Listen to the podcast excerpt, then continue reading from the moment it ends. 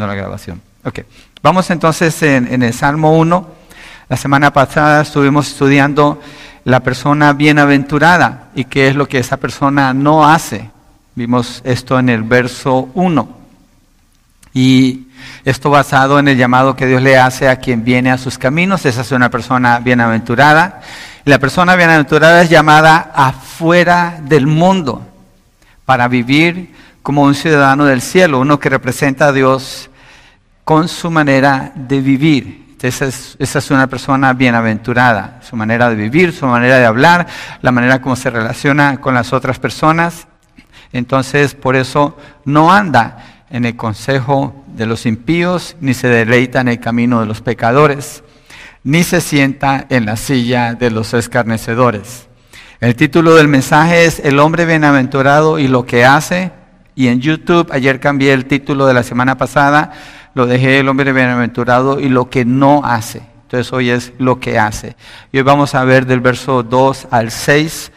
Ah, vamos a tratar de cubrir todo lo que falta del Salmo. Entonces vamos a leer todo el, el, el capítulo 1 de Salmos y de ahí nos regresamos a los versos que vamos a estudiar. Dice, cuán bienaventurado es el hombre que no anda en el consejo de los impíos, ni se detiene en el camino de los pecadores, ni se sienta en la silla de los escarnecedores, sino que en la ley del Señor está su deleite, y en su ley medita de día y de noche.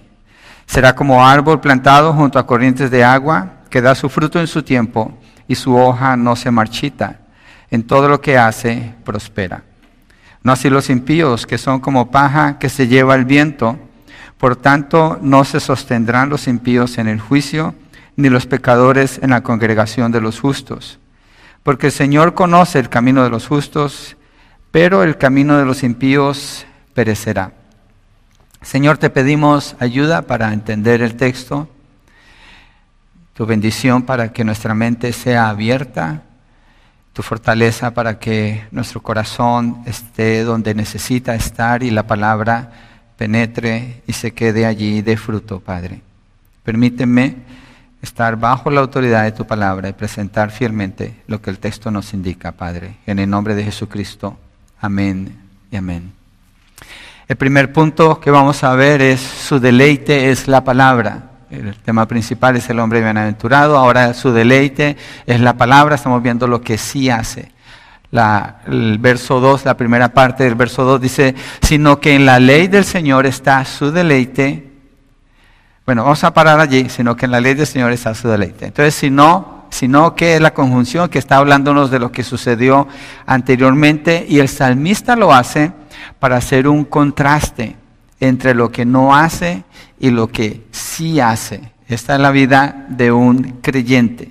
El llamado del Señor es, el que quiera venir en pos de mí, nieguese a sí mismo, tome su cruz y sígame, lo cual indica negación, lo estuvimos viendo la semana pasada, y una disposición a sufrir por no ser como el mundo por tener un camino definido, por estar siguiendo al Señor Jesús, por estar caminando en las pisadas del Señor Jesús, mirando la vida que Él vivió y tratar de ser, buscar ser como el Señor es, porque eso es lo que Pablo dice en Romanos 8, que Dios para eso nos salvó, nos llamó, nos salvó para que fuéramos hechos conforme a la imagen de su Hijo Jesucristo.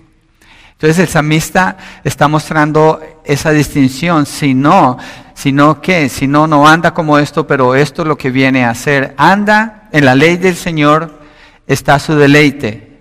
Entonces, la ley del Señor, en la manera como él se refiere aquí en la Torah, y se puede referir a la ley mosaica, es decir, el Pentateuco, los primeros cinco libros de la Biblia, la ley que Dios le dio para Israel. Y son conocidos como la instrucción del Señor. Entonces, cuando dice, en la ley del Señor se deleita, en la instrucción del Señor se está deleitando.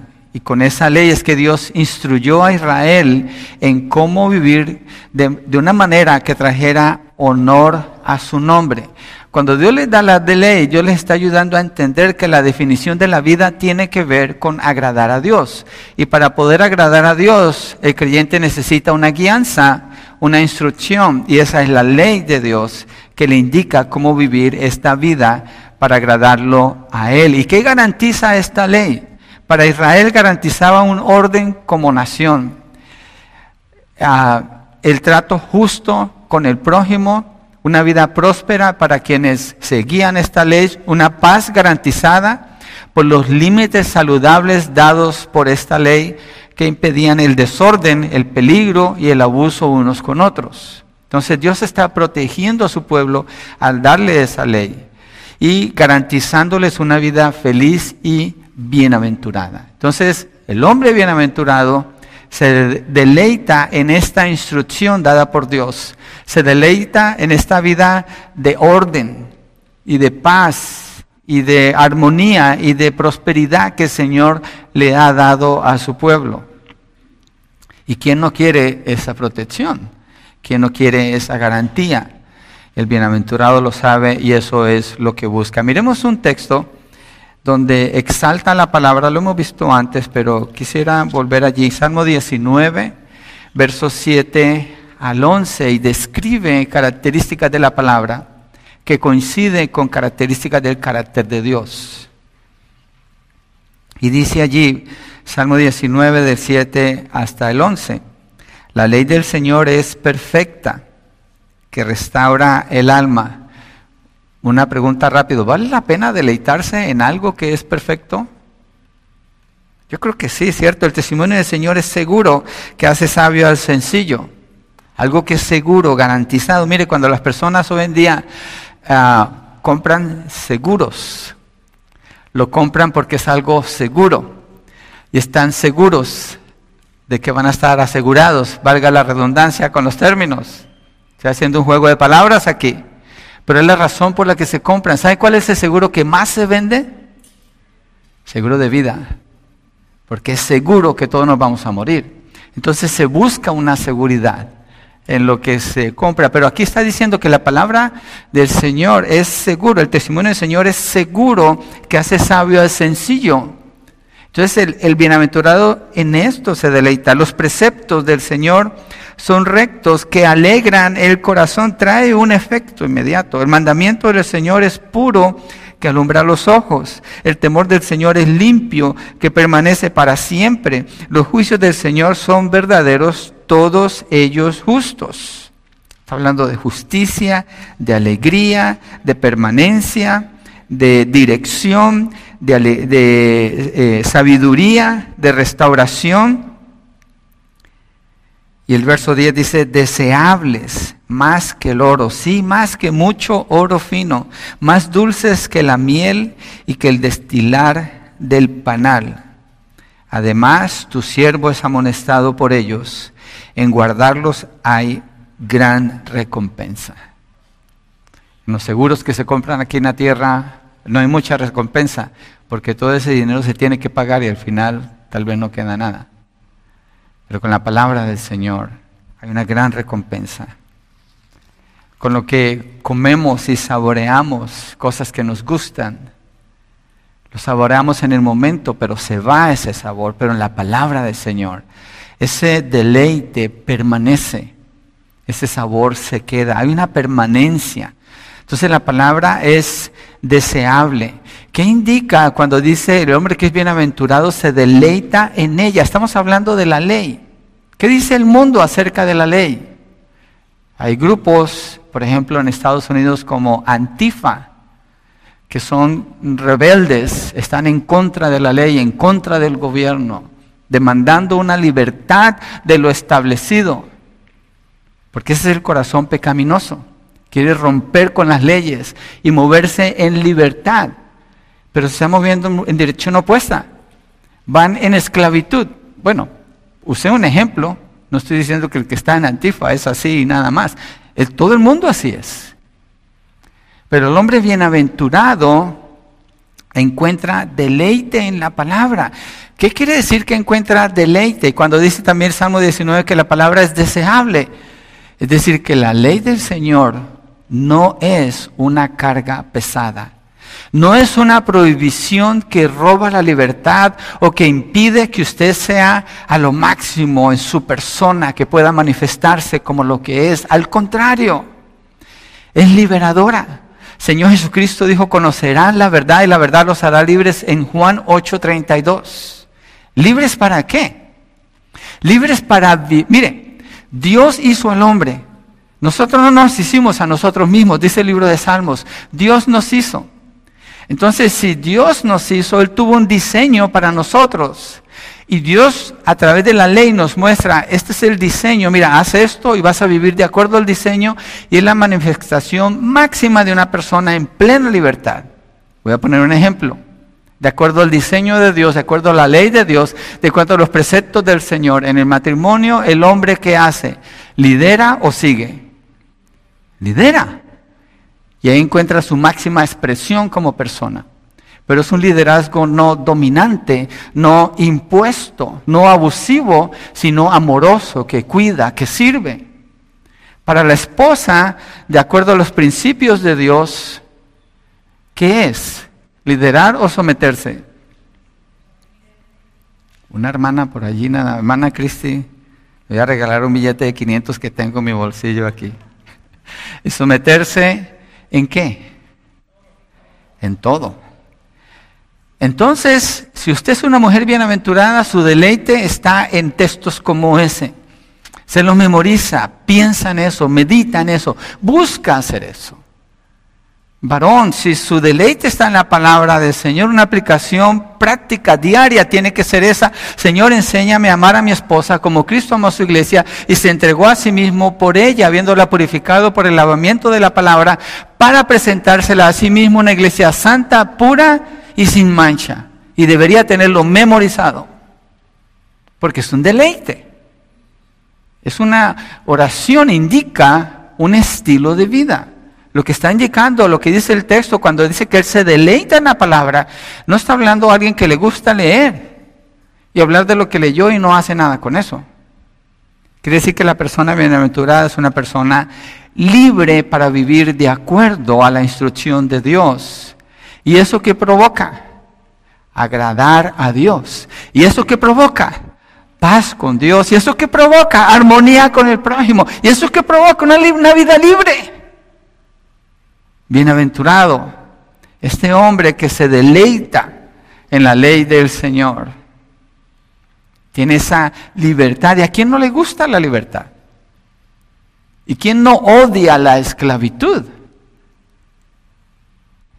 El hombre bienaventurado sabe lo que no tiene que hacer y se aleja de eso, pero también sabe muy bien dónde está la fuente de la felicidad, de la satisfacción, de la llenura como persona, de la persona total, sin ninguna cadena, sin ninguna condenación, completamente libre para hacer lo que Dios dice.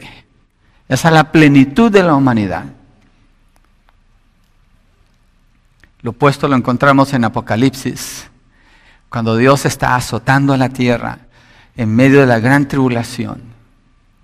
Y no diría, la gente correría con Dios a arrepentirse, pero dice que blasfeman el nombre de Dios. Exactamente lo opuesto. Mira, hay un texto precioso en Deuteronomio capítulo 30, precioso que vale la pena, mire, vale la pena revisarlo, vale la pena meditarlo. A mí me ha impresionado este texto.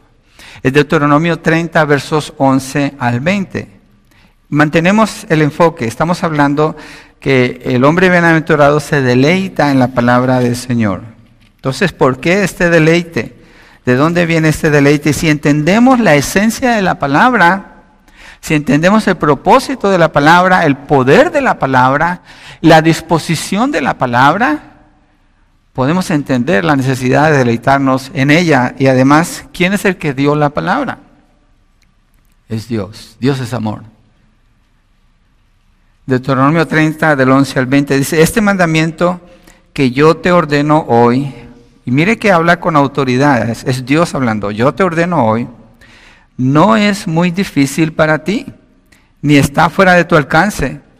No está en el cielo para que digas, ¿quién subirá por nosotros al cielo para traérnoslo y hacérnoslo oír a fin de que lo guardemos? Ni está más allá del mar para que digas, ¿quién cruzará el mar por nosotros para traérnoslo y para hacérnoslo oír a fin de que lo guardemos? O sea, no está lejos, ¿cierto? No es inalcanzable. Es lo que Dios está diciendo. Verso 14, pues la palabra está muy cerca de ti, en tu boca y en tu corazón, para que la guardes. Mira, yo he puesto hoy delante de ti la vida y el bien, la muerte y el mal.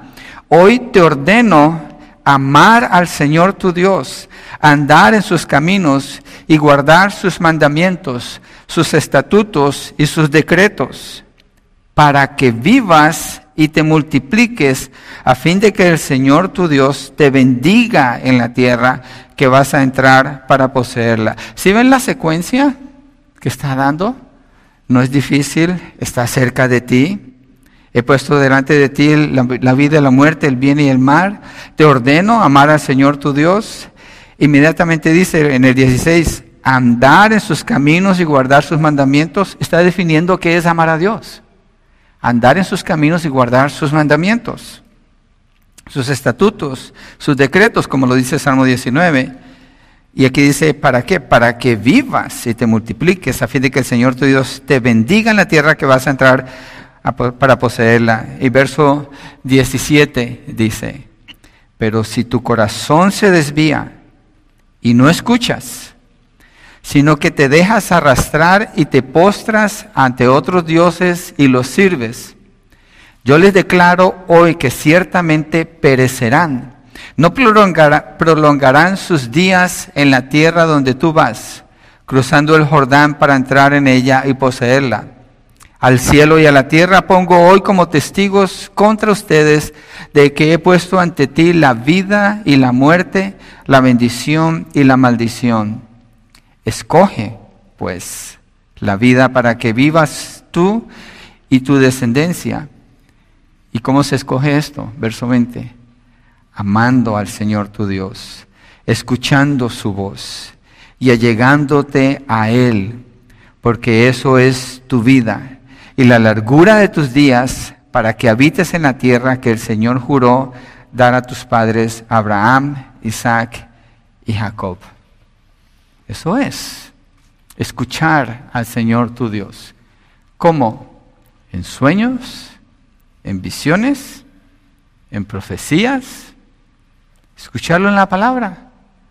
Usted acaba de escuchar la voz de Dios, no la mía, pero al leer las escrituras en voz alta, usted está escuchando la voz de Dios. Esa es la voz de Dios.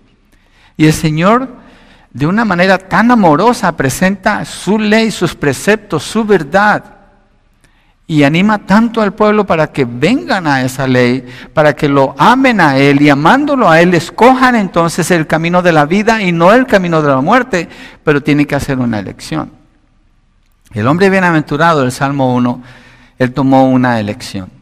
Él escogió el camino de la vida, el cual se encuentra principalmente en las escrituras. Por eso el deleite de su vida es en las escrituras. Y esa lección, este hombre del Salmo 1 la está haciendo todos los días, en cada ocasión, en cada circunstancia, en cada decisión que tiene que tomar, tomar está recurriendo y lo ha encontrado como un deleite, no como una tarea, no como un trabajo, no como una carga, pero como un deleite. Piensa en esto. Cuando alguien no va a las escrituras, esa persona está haciendo una elección. Esa persona está escogiendo la muerte. Está escogiendo un camino que no le va a llevar a la vida. Solo en la ley del Señor se encuentra el camino de vida.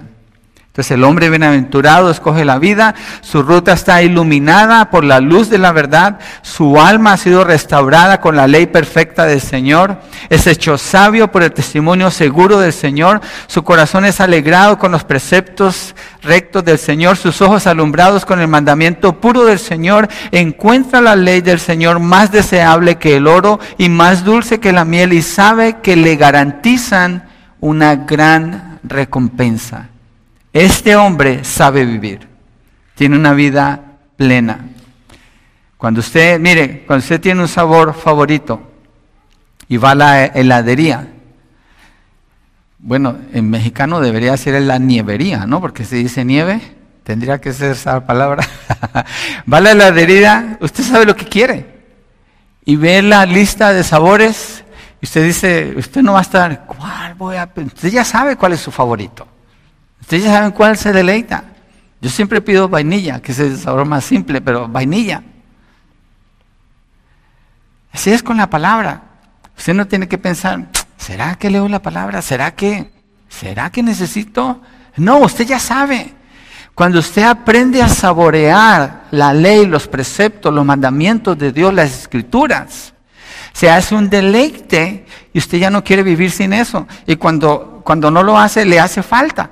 Nota que algo le hace falta y quiere ir allí. El hombre bienaventurado sabe que su deleite es la ley del Señor. ¿Cuál es su deleite? Porque de acuerdo a lo que indica el texto en el Salmo 1, el primer deleite es la ley de Dios, no nada más. No hay nada más que, que ocupe ese lugar, nada más. Entonces eso es lo que mueve a la persona a buscar. Ojalá usted tenga un problema que yo tengo. Miro las Biblias que tengo en la casa y digo, como que no tengo llenadero yo con las Biblias. Tengo que tener esta Biblia, tengo que tener esta Biblia, y todas las uso. Y no tengo problema en, eh, hace tiempo, creo que superé lo de idolatrizar el papel en la Biblia, porque tenía, y era mi Biblia, y solo tiene que ser esta Biblia, no, aprendí a usar otra Biblia y después otra Biblia y a leer en otra Biblia, en otra traducción y deleitarme no en un libro en particular, pero en, en, la verdad contenida allí en esas letras. La verdad contenida. Más allá que el libro, es la palabra de Dios, es la voz de Dios. Es el poder de la palabra de Dios que da esa libertad, esa seguridad, esa iluminación, ese gozo, esa plena libertad y paz. Y no está detenido en un solo libro. Y si usted aprecia un solo libro, no se preocupe, eso es una elección personal. Para mí es, he encontrado libertad, un poco más de libertad. En eso está bien, no hay problema. Es un, es un asunto de preferencias. Pero que la palabra sea el deleite el deleite de su vida. Segundo, medita en la palabra, verso 2b, allí en el Salmo 1, y en su ley medita de día y de noche. Quiere decir que depende de ella y en ella están sus pensamientos sostenidos durante el día y también durante la noche. No tiene un horario para considerarla. Es parte de su vida. No es un ejercicio religioso con el que cumple y marca entonces su calendario, check, ya leí hoy. No, Dice que meditan la palabra de Dios de día y de noche. Miren, meditar. Miremos lo que no es meditar. Meditar no es poner la mente en blanco. No es poner la mente en nada, como el mundo dice que es la meditación, que es una copia barata de lo que Dios estableció en su palabra. Es como cuando alguien no puede dormir, un ejemplo de qué es la, meditación. ¿Qué pasa? La persona no puede dormir, ¿por qué? Y uno pregunta, ¿por qué no pudiste dormir? Es que estaba preocupado. ¿Por qué? Por esto. ¿Y qué estabas haciendo? Estaba pensando en esto, lo miré por este lado, lo miré por este lado, lo miré de arriba, de abajo, enfrente, afuera, adentro. Eso es meditar, es considerar algo una y otra vez. Es como las vacas que tienen creo que cinco estómagos, siempre me corrigen porque cuento uno de más o uno de menos, comen el pasto y lo están rumiando. Cuatro, dice la hermana, ok, cuatro, para no exagerar, quedémonos conservadores. Mastica el pasto, usted ve la vaca, está masticando. Se lo traga, y lo vuelve a sacar y lo mastica.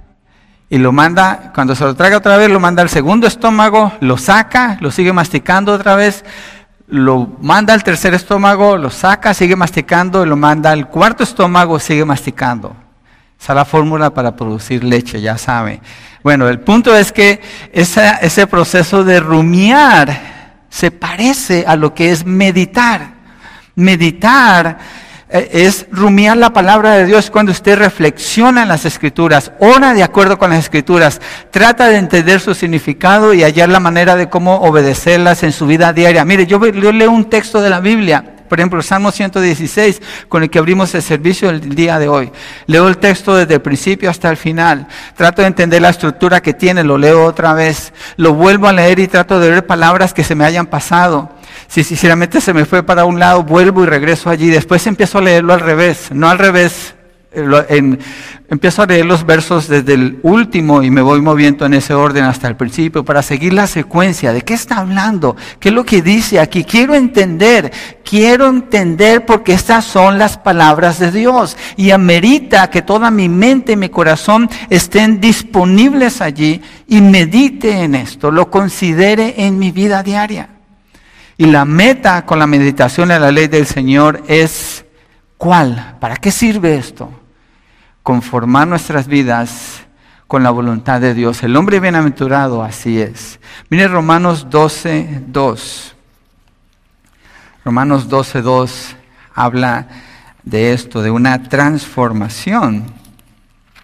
Y Pablo aquí explica cómo es esa transformación. Y la meditación en la palabra de Dios debe llevar al que es bienaventurado allí.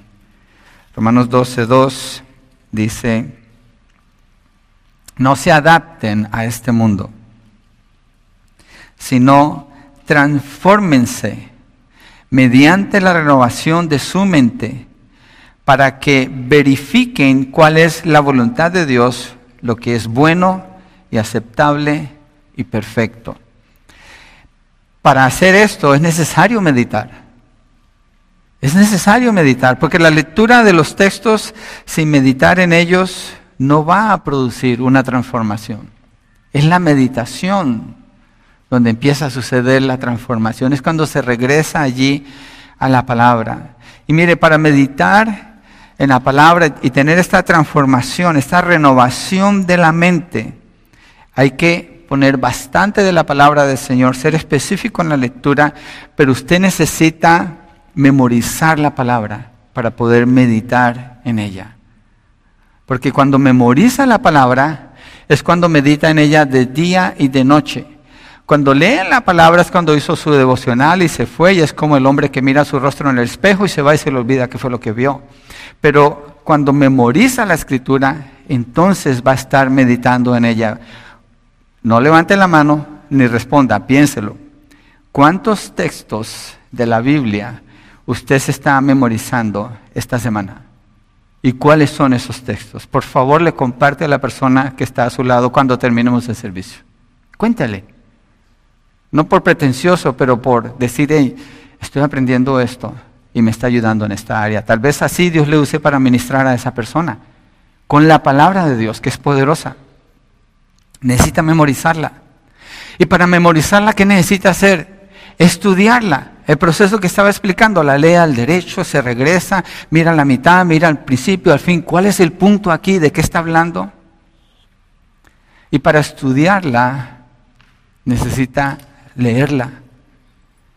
Y para leerla usted empieza por escucharla, que es lo que está haciendo ahora. Es un proceso.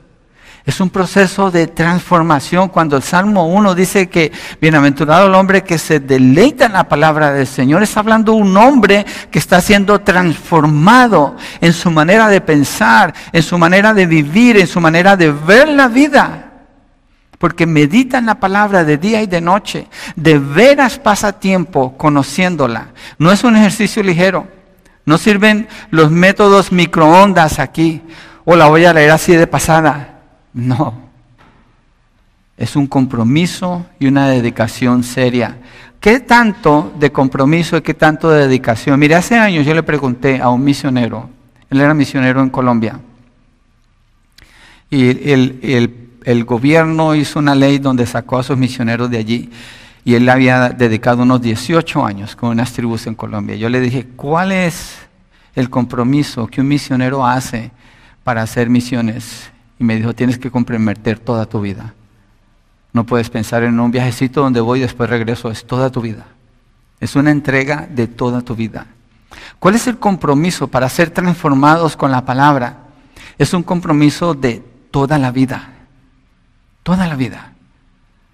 No es cuando llego el domingo y le, le, tengo que quitar el polvo a la Biblia. ¿O alguien ha visto mi Biblia? ¿Saben dónde quedó mi Biblia?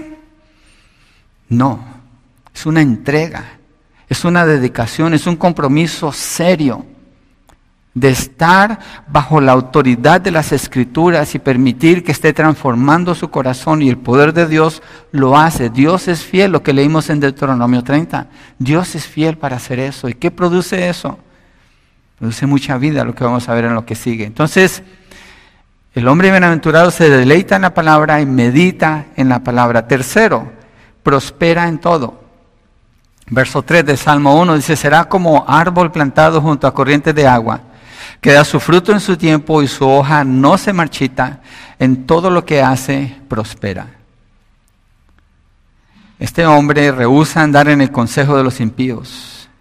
No se detiene en el camino de los pecadores, ni se sienta en la silla de los eh, escarnecedores, pero más bien escoge la palabra de Dios y en ella ha encontrado su deleite y viene a ser como un árbol. Es el producto de haber estado en la palabra del Señor. Un árbol representa fuerza, estabilidad, frutos, sombra refrescante. Yo recuerdo hace años, fui a Oakhurst a hacer un retiro, yo eh, acostumbraba a hacer un retiro todos los años, me iba solo a orar. Me llevaba mi Biblia y un cuaderno de notas y a orar solo unos días. Desde jovencito fui discipulado así y creí que era algo esencial en mi caminar con el Señor. Y hablando de caminar, salí a caminar a un bosque allá en Orhurst y dije, ¿cómo será un sequoia park? Estaba pensando, un sequoia árbol, un árbol sequoia, que son los más grandes que hay. Iba caminando y había un letrero y decía, sequoia tiene dos mil años este árbol, y yo estaba así mirando el letrero y dije, ¿dónde estará? Y cuando levanté la cara, allí estaba enfrente mío, gigantesco, más, más una masa grandísima, sólida. Esa es la descripción que el escritor del Salmo 1 está diciendo del que permanece en la palabra, sólido, enraizado, inmovible en lo que es la verdad, en lo que es las convicciones de lo que es una vida honrosa para Dios.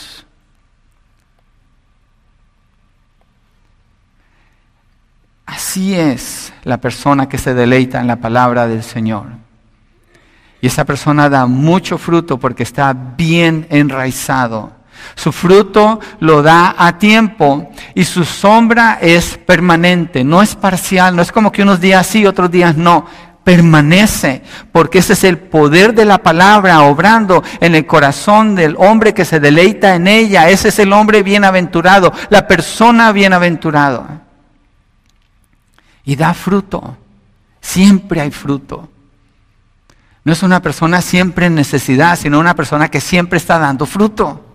Siempre está dando fruto.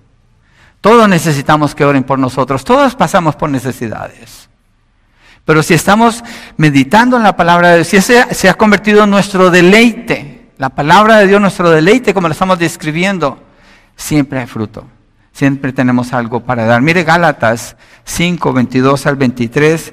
Pablo allí presenta el fruto del Espíritu Santo en la vida del creyente. Fíjese que cuando describe el fruto, está hablando el fruto del Espíritu Santo en la vida del creyente. Es lo que se manifiesta en el que ha encontrado en la palabra un deleite. Gálatas 5, verso, verso 22 al 23.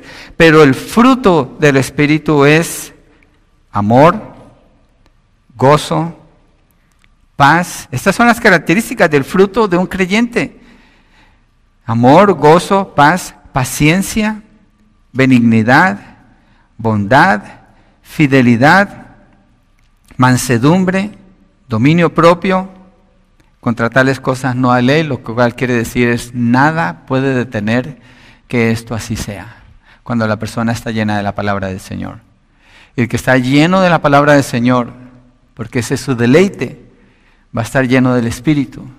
Y el Espíritu va a brotar en esa persona, con nueve características que acabo de leer, no unas sí y otras no, nueve características. Ese es el fruto del Espíritu. Salmo 1 dice que este hombre da su fruto en su tiempo y su hoja no se marchita. Muestra el tipo de fruto en la vida de una persona bienaventurada, como lo describe el Nuevo Testamento. Es decir, una persona llena del Espíritu Santo. ¿Cuándo? De acuerdo a la descripción del Salmo 1, es permanentemente que está dando fruto. Esa persona entonces tiene fortaleza y estabilidad en los tiempos de tormenta y en todo tiempo. Quiero que miremos un ejemplo de un, de un personaje que mostró esto en la Biblia. En Génesis, Génesis 39, hay una serie que prediqué hace años acerca de este texto, creo que fue en el 2005, 2005 o 2006. Es una historia preciosa acerca de la vida de José, allí en el libro de Génesis. José es el favorito de su papá. No nos vamos a poner a criticar a Jacob porque tenía un hijo favorito, pero obviamente era favorito, tenía una ropa diferente a sus hermanos, un cuidado diferente. Sus hermanos lo odiaban y su papá lo mandó a llevarle a ellos comidas o víveres porque estaban pastoreando en el campo lejos. Se fue a buscarlos y cuando lo vieron hicieron planes para matarlo para deshacerse de él. Y en lugar de matarlo, su hermano Rubén lo defiende y terminan vendiéndolo como un esclavo. Y se lo llevan unos hombres que venían en una caravana, iban camino a Egipto y lo vendieron. Se cree que José tenía unos 17 años de edad, arrancado del amor de su padre, de su madre quitado de sus hermanos, de su familia, de su tierra, de su cultura, del lugar donde estaba seguro, protegido, y llevado a un lenguaje que no conoce, a una tierra que no conoce, sin ningún derecho, sin ninguna protección, sin ningún amor. Es usado como un instrumento porque fue vendido como un esclavo y es comprado por Potifar. Pero hay algo en el corazón de José en esta historia y es que José escuchó la instrucción de su papá. José escuchó la instrucción de Jacob porque José sabe de Dios. Y cuando va a esa tierra de idólatras, su corazón sigue pegado con Dios. Parece que José aprendió a deleitarse en lo que su papá le había enseñado y Dios le hablaba a él desde jovencito. Mira lo que dice versos 7 a 9 cuando es tentado. José está trabajando en la casa de Potifar. Es tan buen trabajador, es tan buen trabajador que Potifar lo pone como el administrador de todo lo que él tiene. Dice, sucedió después de estas cosas, en el verso 7, que la mujer de su, su amo miró a José con deseo y le dijo, acuéstate conmigo. Pero él rehusó y dijo a la mujer de su amo, estando yo aquí, mi amo no se preocupa de nada en la casa y ha puesto en mi mano todo lo que posee. No hay nadie más grande que yo en esta casa y nada me ha rehusado excepto a usted, pues es su mujer. Y esta es la clave de lo que José está diciendo aquí, esta pregunta. ¿Cómo entonces podría yo hacer esta gran maldad y pecar contra Dios? ¿En quién se enfocó José? ¿En Potifar? ¿En la mujer de Potifar? ¿En su trabajo? ¿En lo que pudiera pensar su papá? José dijo, ¿cómo pudiera hacer yo tal maldad contra Dios? Lo que indica esto, mire, cuando una persona se encuentra en una situación difícil de mucha presión, sale lo que es. Allí es cuando sale lo que es. José se encuentra bajo mucha presión, porque esta no es la primera vez que esta mujer hace esto con él. No es la primera vez, pero esta es la vez definitiva. Y le dice, ¿cómo voy a hacer esto contra Dios? No puedo. Su enfoque es Dios. No puedo. Dios no me da permiso. Esto no agrada a Dios. No puedo. ¿Por qué? Porque es un hombre que ha aprendido a deleitarse en la palabra del Señor. Mire verso 15 hasta el 21, allí mismo. Dice, cuando él oyó que yo alzaba la voz y gritaba, dejó su ropa junto a mí. no, no, no, perdón. Estoy en el capítulo equivocado. Ah, olvidé escribir el capítulo, pero conozco el libro. Vamos al capítulo 50, Génesis 50. Sí, lo que quiero hablar es qué pasa en otra situación. Bueno, José es acusado injustamente y termina en la cárcel, porque esta mujer lo acusa. Termina en la cárcel. ¿Qué pasa en la cárcel? José continúa deleitándose en la ley del Señor. ¿Y qué viene a hacer José en la cárcel? El mejor preso de todos Y el carcelero lo pone a cargo. Ni llave tiene su celda. Y él es el que atiende a todos los nuevos presos que llegan. Y allí está. Después él sale de allí y el Señor lo pone como el segundo en mando en todo el imperio egipcio, el imperio más grande que había en la tierra en ese entonces. Pero quiero que miremos esta parte, porque esta parte bien emocional es en relación con sus hermanos. Recordemos, los hermanos lo habían vendido, lo querían matar, después lo vendieron como un esclavo. Le mintieron a su papá, le dijeron que él estaba muerto y cubrieron eso. Después todo sale a la luz. Dios envía a estos hombres a buscar comida donde está José, los atiende, eventualmente él se muestra quién es. Y aquí el papá de ellos ha muerto. Mire lo que ellos le dicen y lo que él responde. Versos 15 al 21, capítulo 50. Al ver los hermanos de José que su padre había muerto, dijeron, quizá José guarde rencor contra nosotros y de cierto nos devuelva todo el mal que le hicimos. Entonces enviaron un mensaje a José diciendo, tu padre mandó a decir antes de morir, así dirán a José, te ruego que perdones la maldad de tus hermanos y su pecado, porque ellos te trataron mal.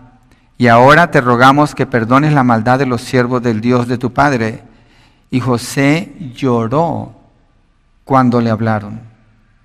Entonces sus hermanos vinieron también y se postraron delante de él y dijeron, ahora somos tus siervos. Pero José les dijo, no teman, ¿acaso estoy yo en lugar de Dios? Ustedes pensaron hacerme mal, pero Dios lo cambió en bien para que sucediera como vemos hoy y se preservara la vida de mucha gente. Dios a través de esta situación salvó a 70 personas que venían con Jacob. De ahí salió la nación de Israel, las doce tribus. Y a mucha gente, porque el, imperio o el reino de Egipto fue salvado por la sabiduría de José. Y todas las naciones que estaban alrededor no perecieron porque en Egipto había comida cuando en ningún lado había. ¿Por qué? Porque José se deleitaba en la palabra del Señor. José era un hombre bienaventurado. Las dificultades en su vida no impidieron que José prevaleciera con un propósito definido en su corazón de agradar a Dios, prosperado plenamente en su relación con Dios por su obediencia a Él en todo tiempo, en los más difíciles, en los mejores, en todo tiempo, cuando tenía la ventaja y cuando estaba en desventaja, en todo tiempo. Su enfoque era agradar a Dios porque se deleitaba en la palabra de Dios. José era un hombre transformado. Obviamente su carácter creció mucho a través de la dificultad. Pero él muestra un deleite en Dios desde antes. Sabía de Dios por lo que su padre Jacob le enseñó. Todo lo que hace es prosperado. ¿Por qué? Porque lo hace buscando agradar a Dios. Esa es su meta. Un hombre Bienaventurado es uno que no escucha el consejo de los malos, ni anda en el camino de pecadores, ni en silla de escarnecedores se sienta, se deleita en la palabra del Señor, meditando en ella de día y de noche. Es un hombre que aprende a amar a Dios con todo su corazón, con toda su alma y con todas sus fuerzas, y viene a ser como un árbol bien plantado, con mucha agua, dando fruto en abundancia, y en todo lo que hace es prosperado. Cuarto, Aquí vemos un contraste. ¿Cuánto llevamos en el mensaje? 43. Ah, tenemos mucho tiempo entonces, apenas estamos en la introducción. Aquí hay un cambio, gracias. Aquí hay un cambio, punto 4. El título aquí es Sin deleite ni recompensa. Nomás mirando el título, Sin deleite ni recompensa, no se parece para nada a lo que hemos venido hablando en estos 43 minutos. Nada. Exactamente lo opuesto. Saltamos al otro lado. Nos movimos de la luz a la oscuridad, del día a la noche. Verso 4. No así los impíos que son como paja que se lleva el viento. ¿Quién es un, un, impío de acuerdo a este salmo? Uno que no se deleita en la palabra de Dios. Ese es un impío, uno que no lee la palabra de Dios, uno que no le importa tomar sus decisiones de acuerdo a la palabra de Dios. Es contrario al hombre bienaventurado. El salmista hace la distinción porque para Dios solo existen dos tipos de personas. Y este tipo de persona que no se deleita en la palabra de Dios, nunca medita en ella. Es sabio en su propio consejo, llega a sus propias conclusiones, anda por su propio camino, se sienta en su propia silla para escarnecer. Esta persona es como la paja que se lleva el viento, dice el texto. No tiene raíz, no tiene ramas, no tiene fruto, no tiene vida, pues ni siquiera hay agua que le riegue. Y ese agua, de acuerdo a la ilustración que da el Señor Jesucristo en Efesios 5 es la palabra de Dios. Simplemente es una persona arrastrada por la corriente del mundo, sin dirección, sin propósito, sin un alma restaurada, sin sabiduría, sin alegría en su corazón, con sus ojos en la oscuridad, sin temor de Dios, sin permanencia, sin conocer la justicia, su deseo es lejos de la palabra, no la anhela, no la saborea, pues no la conoce, no es amonestado por ella, ni tiene recompensa. Cero recompensa. Va por la vida sin ruta, sin raíces, sin una guía segura, a la merced de las emociones, arrastrado por el deseo de sus ojos, la vanagloria de la vida, la lujuria que le da el pecado. Mira lo que dice Jeremías 17:5. Jeremías 17:5. Qué contraste este mensaje del Salmo 1. Jeremías 17:5 dice así, dice el Señor, maldito el hombre que en el hombre confía y hace de la carne su fortaleza y del Señor se aparta su corazón. Maldito. En este salmo solo hay un maldito y uno bendito. Y la distinción la está haciendo primordialmente con el deleite en la palabra que es la guía de su vida, es decir, la voz de Dios. Salmo 1, verso 5, al principio dice, por tanto no se sostendrán los impíos en el juicio.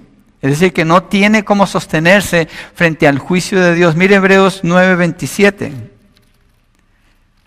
Hebreos 9, 27 dice, y así como está decretado que los hombres mueran una sola vez y después de esto, ¿qué? El juicio. Dice que los impíos no se sostendrán en el juicio. Hay un juicio. Para todas las personas hay un juicio. Mateo 3, 10 al 12 es la predicación de Juan el Bautista. Y mire lo que Juan el Bautista está profetizando acerca del ministerio del Señor Jesucristo, porque lo describe en estas palabras. Mateo 3, del 10 al 12. Dice, y el hacha ya está puesta a la raíz de los árboles. Por tanto, todo árbol que no da buen fruto es cortado y echado al fuego. Está hablando de juicio. Yo en verdad los bautizo a ustedes con agua para arrepentimiento, pero aquel que viene detrás de mí es más poderoso que yo, está hablando de Jesús, a quien no soy digno de quitar las sandalias. Él los bautizará con el Espíritu Santo, este es el bienaventurado, y con fuego, este es el impío el maldito. Fuego siempre está hablando de juicio. Y mire cómo describe el fuego en el verso 12. El bieldo está en su mano. El bieldo es como ese tenedor gigantesco con que agarran la paja. El bieldo está en su mano y limpiará completamente su era y recogerá su trigo en el granero, pero quemará qué? La paja en un fuego que no se apaga. Los impíos son como la paja o el tamo, si usted tiene reina valera, que arrebata el viento, sin raíz, sin fruto, sin agua, sin vida.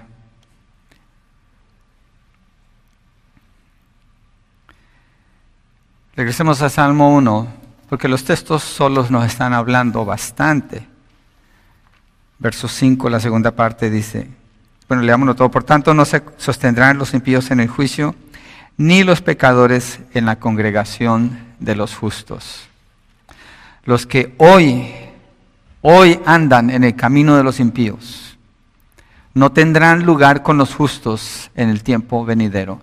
Y es una decisión que usted hace hoy. ¿Cuál camino quiere andar? ¿Dónde quiere estar?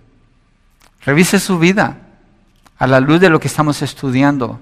¿Quién es usted en el Salmo 1? ¿Quién es usted? En el Salmo 1, porque solo existen dos personas.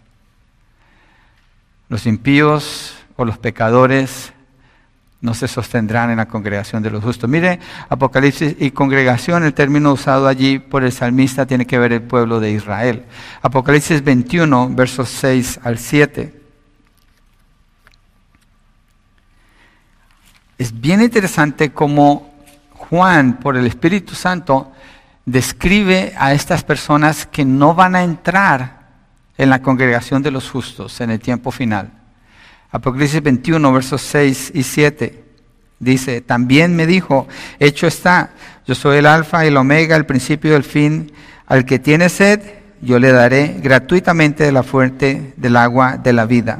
El vencedor heredará estas cosas y yo seré su Dios y él será mi hijo. Este es el bienaventurado. Pero mire el verso 8. Pero los cobardes, incrédulos, abominables, asesinos, inmorales, hechiceros, idólatras y todos los mentirosos tendrán su herencia en el lago que arde con fuego y azufre, que es la muerte segura. ¿Por qué son mentirosos?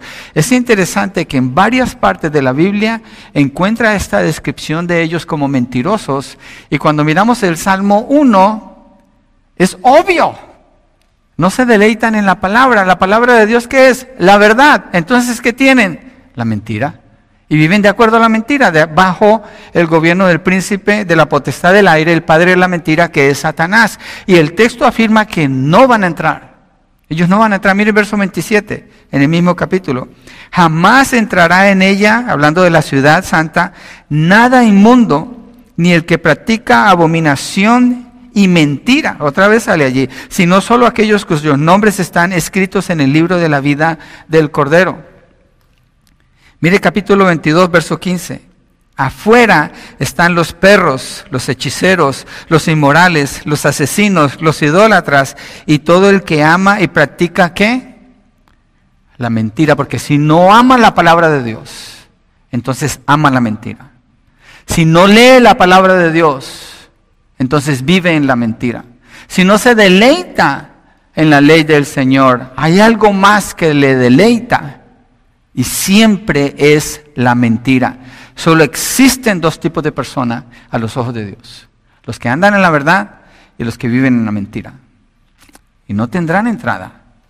No tienen entrada, no se pueden estar de pie ante el juicio. Y no leí en el capítulo 21 cuando muestra el gran juicio del trono blanco donde son juzgados y lanzados al lago de fuego, la segunda muerte.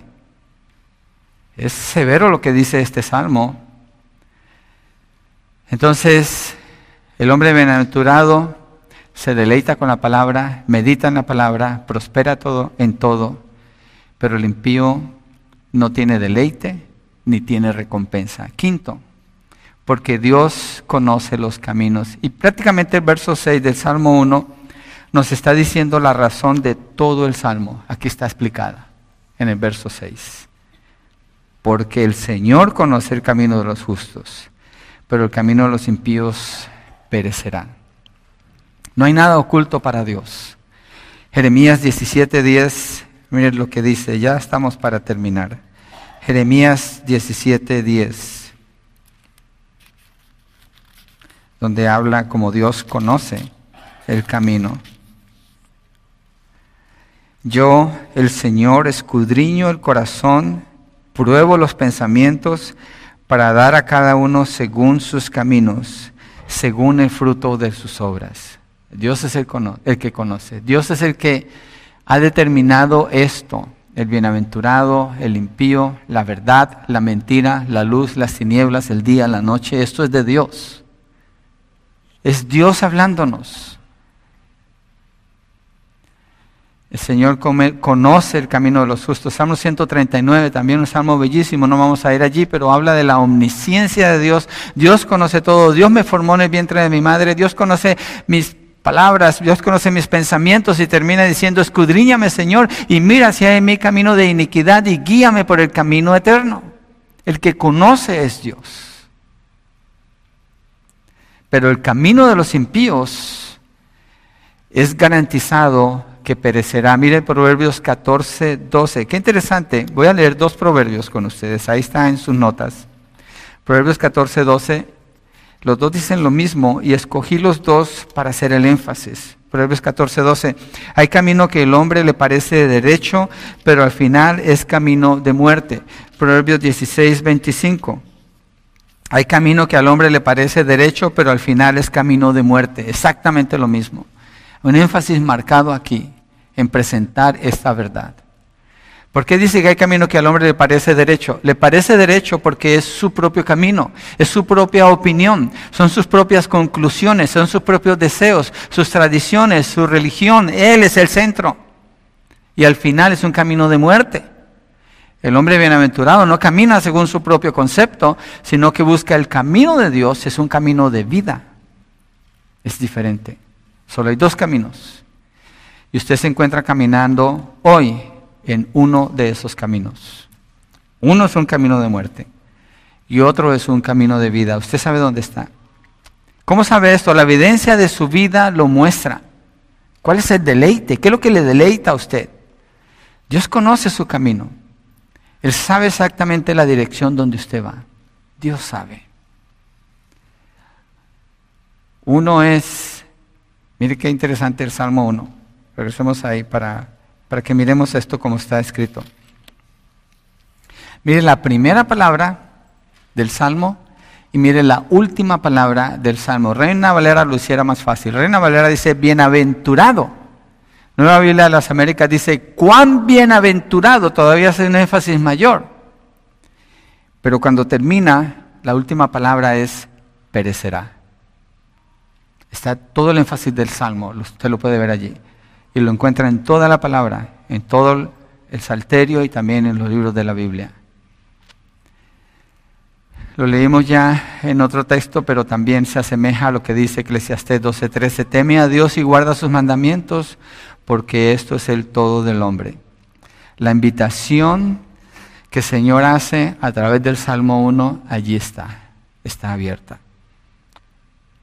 Y la invitación es considerar la vida a la luz de las escrituras y nada más. Nada más define la vida que las escrituras. Es la voz de Dios. Y todo se define en ese plano y ella, la palabra de Dios, es suficiente. Entonces, el hombre bienaventurado se deleita con la palabra, medita en la palabra, prospera en todo, pero el que no es sin deleite ni recompensa. ¿Y el por qué? Es porque Dios conoce ambos caminos. Dios conoce a todas las personas. Pongámonos de pie y vamos a cerrar con una oración. Qué bueno que lo pudimos cubrir juntos, junto el concepto, porque está escrito para ser mirado así, junto. Gloria a Dios por su palabra, gloria a Dios por su verdad. Padre, gracias, te bendecimos. Pedimos por el efecto de esta palabra en los corazones de todos nosotros. El que sea bienaventurado o el que sea impío necesita considerar su caminar a la luz de las escrituras. oramos por la invitación que tú haces a la salvación. Venir a Cristo. Confesar a Cristo como Señor y Salvador de su vida estar arrepentido, arrepentida de sus pecados y entregarle la vida a Cristo. Señor, y ciertamente el que está en Cristo, cuando se mira, es como un árbol, sólido, permanente, constantemente dando fruto, bien plantado, dando sombra a otros. Disipula, enseña, instruye, ora, ministra. Señor, gracias, porque tú dijiste, por sus frutos los conocerán. Y es bueno revisar nuestras vidas a la luz de lo que la Escritura nos indica aquí en el Salmo 1. Y el que no está así, Señor, que tu palabra no es su deleite, su mente no es transformada todo el tiempo, día a día. Oramos, Señor, que pueda ser honesto, honesta, considerar dónde está, cuál es el camino que ha escogido y si es el camino malo, que pida ayuda, que clame a Dios, que ruegue por la salvación de su alma, que corra hacia Cristo, para que le sirva a Él, para que esté como su hijo, su hija, libre de la condenación. Porque en el camino los malos no estarán en la congregación de los justos, ni podrán estar de pie en el juicio. Porque Dios conoce el camino de los justos, mas la senda de los malos perecerá. Gracias, Señor. Gracias, Padre, en el nombre de Jesucristo.